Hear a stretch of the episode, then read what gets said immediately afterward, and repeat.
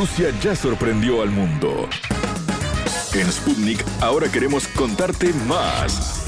Historias, curiosidades, sitios de interés, estilo de vida, destino Rusia.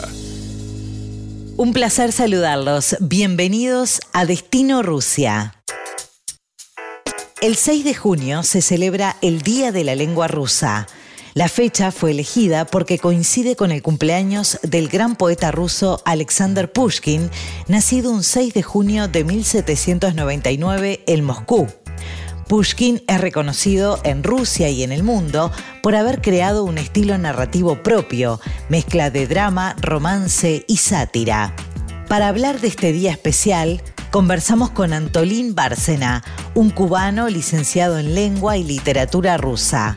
Bárcena actualmente está jubilado, pero se desempeñó como traductor y profesor de la Facultad de Lenguas Extranjeras de la Universidad de La Habana. Además, formó parte de la primera generación de cubanos que viajó a la URSS a comienzos de 1960 para aprender ruso y luego seguir enseñándolo. La entrevista. Un verdadero placer y honor para nuestro programa Destino Rusia recibir a Antolín Bárcena que es cubano, pero ya es casi medio ruso porque vivió muchísimos años en Rusia. Además es escritor, un gran conocedor de la lengua rusa y por eso es que queríamos hablar con él, ya que este 6 de junio se cumple un nuevo aniversario de, del Día de la Lengua Rusa. Bienvenido, Antolín. Un placer poder dialogar contigo. En efecto, ya nos aprestamos a celebrar una nueva fiesta, un nuevo evento con motivo del el Día de la Lengua Rusa. Día de la Lengua Rusa que se asocia con el onomástico del creador de la lengua rusa ah, contemporánea, que fue el gran poeta Alexander Sergeyevich Pushkin. Claro. En La Habana, por ejemplo, nos aprestamos ya este domingo y este lunes a desarrollar actividades de recordación del poeta y por el Día de la Lengua Rusa.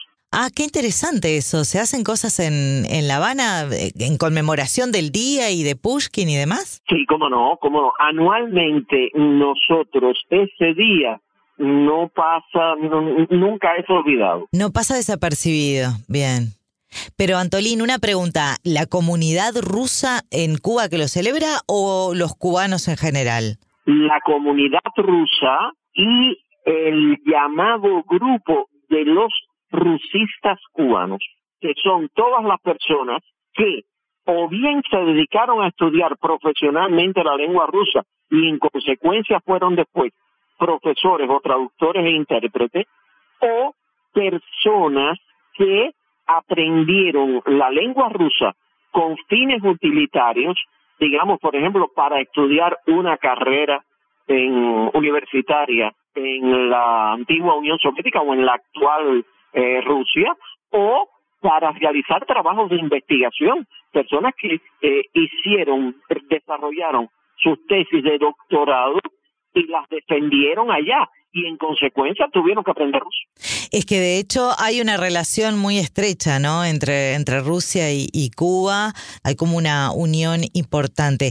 Y a usted también lo une un fuerte vínculo con Rusia. A ver, cuéntenos a nosotros eh, de qué se trata ese, ese vínculo. Usted de hecho, fue a estudiar eh, ruso al país eslavo, vivió mucho tiempo ahí. Mira, hay una cosa real. En, antes, de, antes del triunfo de la revolución, en Cuba el ruso era una lengua más que exótica. Y aunque se habla, aunque se habla ya, algunos trabajos permiten afirmarlo, de que eh, muy probablemente en 1782 un médico ruso de visita en Cuba permaneció aquí por espacio de dos o tres años, venía de Francia Martinica, después a Cuba, haya sido la persona que conjuntamente con algunas lecciones de inglés y de francés, lenguas que dominaba, dio las primeras clases de ruso en Cuba. Después en el siglo XIX, el ruso un poco ya más perdido, aunque se escuchó ruso en Cuba, en la voz de tres jóvenes rusos que vinieron a participar de la guerra de independencia de Cuba, que fueron apresados por los españoles, etcétera. Siglo XX, el ruso en Cuba comienza a dejarse escuchar, sobre todo en medios intelectuales, por toda una serie de figuras de la intelectualidad rusa eh, que había emigrado a Europa y después a los Estados Unidos, que visitaban Cuba y era imposible, hay inclusive ramas de la cultura cubana, el desarrollo del canto lírico, el desarrollo del ballet, el desarrollo de toda una serie de ramas de eh, la cultura propiamente artística que están indisolublemente ligados a otros. Claro, como que se ha ido se ha ido perdiendo, ¿no? Esa esa cosa de, de, de hablar ruso hoy por hoy. Supongo que en Cuba actualmente se habla quizás más el inglés que el, que el ruso. Bueno, ¿qué, qué sucede? ¿Qué sucede, Karen? El, el, fenómeno es que, como te decía, al triunfo de la revolución, el ruso se convierte en una lengua demandada. Tan demandada como que en 1962 se hizo, se llevó a cabo en Cuba el experimento, o yo diría, lingüodidáctico más fabuloso que ha habido en este continente en cuanto a la formación de personas con perfil profesional en la lengua rusa. En 1962 en Cuba comenzaron más de 2.000 personas a estudiar con perspectiva, con fines profesionales, la, la lengua rusa. ¿Y ahí le tocó a usted o usted en, en qué momento fue a, a estudiar ruso? Yo comienzo a estudiar ruso justamente en esa primera escuela que se funda aquí en Cuba. Estudio allí durante dos años y después continúo estudios allá en, en Moscú. lo que habíamos, íbamos concluyendo la etapa inicial de formación aquí en Cuba, después íbamos a tomar cursos allá y, evidentemente, chocábamos con la realidad cultural soviética. Por primera vez logramos sumergirnos en una en un océano lingüístico propiamente eh, eh, ruso. Antolín, ¿y cuántos cubanos fueron en ese momento? Estamos hablando de 1900, ¿cuánto me dijo? ¿70? En 1962. 62. Más de 2.000 cubanos comenzamos a estudiar ruso con fines profesionales, es decir, para dedicarnos a la enseñanza del ruso en Cuba y a las tareas de traducción e interpretación. Era un momento en que la presencia soviética en Cuba era eh, omnipresente. Claro. Eh, te encontrabas especialistas soviéticos desde, por, supuesto, los institutos eh, armados hasta el Ministerio de Cultura, el Ministerio de Educación, el Ministerio de Salud Pública, prácticamente en todas las áreas de la vida de este país. Y después cuando volvió a Cuba, eh, ¿se puso a enseñar? O sea, ¿fue profesor de ruso en, en Cuba? Toda mi vida, toda mi vida. Yo desde 1972 mi vida ha estado ligada al ruso. Primero como estudiante y después como profesor, como traductor, como intérprete. Incluso en los momentos de calma y hasta en los momentos de tormenta, porque el ruso mantuvo una presencia en Cuba muy, en realidad, bastante impactante hasta la caída del muro de Berlín. Cuando se produce la caída del muro de Berlín, la desaparición del campo socialista del este de, Europa, de hecho desaparece la Unión Soviética y los nexos con el primer gobierno post-soviético se redujeron a, la mínima expresión. Ustedes siguieron con, claro, bueno, lo que es desarrollando y también enseñando, ¿no? La, la lengua rusa en, en Cuba. O sea que estamos hablando, Antolín, de que es Usted es como una especie de embajador del ruso en, en Cuba. Pudiera decirlo así, pudiera decirlo, pudiera decirlo así. Sí. Porque ya te digo, inclusive, inclusive durante más de 20 años, aproximadamente, aproximadamente cada curso académico, cada curso escolar, partían hacia la Unión Soviética más de 900 jóvenes, 900 mil jóvenes cubanos a estudiar en universidades e instituciones de nivel superior eh, rusa. Significaba que había que prepararlos inicialmente aquí para que llegaran allá con un conocimiento lo suficientemente eficiente del ruso como para poder incorporarse al primer año de la carrera. Eso significaba que teníamos necesariamente que tener un desarrollo del dominio de todo lo que es la filología rusa, la didáctica de la enseñanza de la lengua rusa como lengua extranjera, que se mantuvo vivo hasta ese momento de la desaparición de la voz. ¿Usted después volvió a Rusia en, en ese tiempo? Sí, como no, como no. Yo prácticamente en toda la década del 80 iba todos los años a Rusia. Qué bueno. ¿Qué sucede? Iba a Rusia porque en Cuba se continuaba enseñando ruso en la enseñanza primaria. los niños en la escuela optaban eh, fundamentalmente por, por ruso, por inglés, en algunos casos francés, pero mínimo, pero fundamentalmente era ruso e inglés. Eso significaba que había que crear manuales, libros para la enseñanza, el aprendizaje del, del ruso. Y yo, por ejemplo, participé como coautor con especialistas rusos en la elaboración de libros que se utilizaron después en las facultades preparatorias, que era esa facultad donde el cubano se preparaba desde el punto de vista de la lengua rusa y desde el punto de vista cultural para sumergirse después en la en la realidad rusa. Libros, después empezamos a hacer ya en las universidades cubanas la licenciatura en lengua y literatura rusa, que fue donde trabajé toda mi vida hasta que me hasta que me jubilé. Y también eh, participé en la creación de libros de morfología, de sintaxis.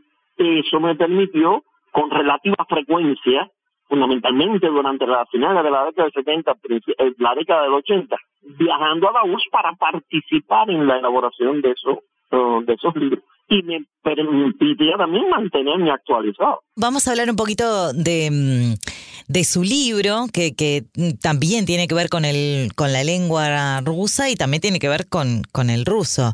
Eh, ya está escrito, ¿verdad, el libro? ¿Cómo es que se llama? El libro se llama, yo lo he intitulado, De Brigadistas y de Becados. un nombre un poco que no se asocia con, con el contenido. ¿Qué es lo que sucede? brigadistas fuimos los que en el año 61 participamos en Cuba durante un año en una campaña de alfabetización y se nos conocía como los brigadistas de la alfabetización. Y becado porque concluyendo la campaña, el gobierno de Cuba anuncia un plan de becas para los jóvenes que habíamos participado en la alfabetización. Y una, dos de las escuelas que se crean en el año 62 son la escuela Máximo Gorky para la formación de profesores de lengua rusa y otra escuela, un instituto que se llamó Pablo Lafargue para la formación de traductores. Quiero centrarme en su libro y que le cuente a los oyentes de qué se trata el libro y por qué tiene que ver con, con Rusia. El libro fundamentalmente lo que aborda es mi primera aproximación a aquella lengua que me resultó en un inicio tan extraña por su fonética como por su escritura. Además de extraña también por el hecho cultural. Uno de Rusia no sabía nada. Y el, libro lo que recoge es mis experiencias a lo largo de dos años y medio como una persona latina, caribeña, se aproxima a aquel, a aquel mundo que se caracteriza por una otredad cultural violenta, y a una lengua que al principio nos costó un trabajo inmenso hasta que con el decursar del tiempo, con el, la ayuda de los profesores, que el primeros profesores soviéticos que vinieron, bueno, pues nos fuimos adentrando en ella y se ha convertido en parte de nuestra vida en que pues, hay, momentos que yo, por ejemplo, me sorprendo que estoy pensando en ruso, haciendo cualquier cosa que esté haciendo. Ah, claro. Sí, sí, ya es parte de su vida. Cuénteme, porque tengo entendido que usted no pudo editar el libro en Cuba y lo está... Mm, eh, lo, está publicando lo está publicando en, YouTube, eh, perdón, en Facebook. En Facebook. El problema es que no pude, eh, por limitaciones aquí en Cuba, de papel, tinta, etcétera, no lo pude publicar y me decidí a, a publicarlo en Facebook con otro título en Facebook ah, me aparece en mi cuenta de Facebook, en mi muro Antolín Bartenal Ruiz, y ahí aparece, entre otras cosas, una versión, una versión condensada del libro que salió, este, o se mantuvo saliendo siempre bajo el título Crónicas de un rusista. Y aparece todo el proceso este nuestro en la escuela. Claro, wow. Nuestra aproximación al ruso, las dificultades, todo lo que significó aquellas mismas escuelas para nosotros, la aproximación a la cultura rusa. Cuando usted fue a Rusia, que conoció por primera vez el país, ¿qué fue lo que más le impresionó o, le sorprendió del país? Lo más que a mí me impresionó fueron las personas. Ya yo llegué allí con un determinado dominio de la lengua, con un determinado conocimiento acerca de la estructura social de aquel país en aquel eh, en aquel momento, de todo el entramado de su riquísima cultura, pero había conocido a muy pocas personas aquí en Cuba, excepto mis profesores, algunas otros rusos que conocí aquí, y allí de buenas a primeras me veo inmerso en aquella eh, realidad que no me resultó golpeante, no me resultó chocante, porque ya tenía cierta información de ella, dominaba el idioma, pero sobre todo lo que más me impresionó fue la sencillez, el cariño que siempre el, el, el hombre soviético, inclusive más allá del ruso, el hombre soviético de aquella década del año 60 sentía por esta isla. Increíble. Tú decir en Rusia, decir en la Unión Soviética en aquel momento que eras cubano, era como una especie de carta de presentación eh, que, que te permitía que se abriesen todas las puertas. Antolín, para ir cerrando la, la, nota, me gustaría simplemente un consejo, que le deje un consejo a aquellos que tienen pensado estudiar ruso, pero no se animan, porque por ahí piensan, uy, no, es muy difícil, me va a costar. ¿Qué le podemos decir a esa gente que está ahí en el límite y no se anima y piensa y le cuesta? ¿Qué, qué consejo le podemos dar? Yo le, a, a todo el que quiera aprender ruso, yo le digo que para un hispanoparlante, eh, aprender ruso no es la simple bicoca de aprender francés, de aprender italiano, de aprender portugués. Es una lengua que requiere esfuerzo. Es una lengua que requiere esfuerzo, que requiere tenacidad, pero que no se olviden jamás que será la llave que les permitirá acceder a una cultura, a una civilización y a una perspectiva del mundo muy poco conocida en el hemisferio occidental. Espectacular. Mejor consejo imposible. Antolín, ha sido un verdadero placer para nosotros charlar con usted y aprender tanto de su rica cultura y, y bueno, de, de, su lenguaje y su experiencia, sin dudas, ¿no? Así que muchísimas gracias por su tiempo. No, gracias, gracias por habernos comunicado y ojalá que en un futuro podamos seguir eh, compartiendo. Hasta aquí, Destino Rusia. Nos reencontramos pronto. Destino Rusia.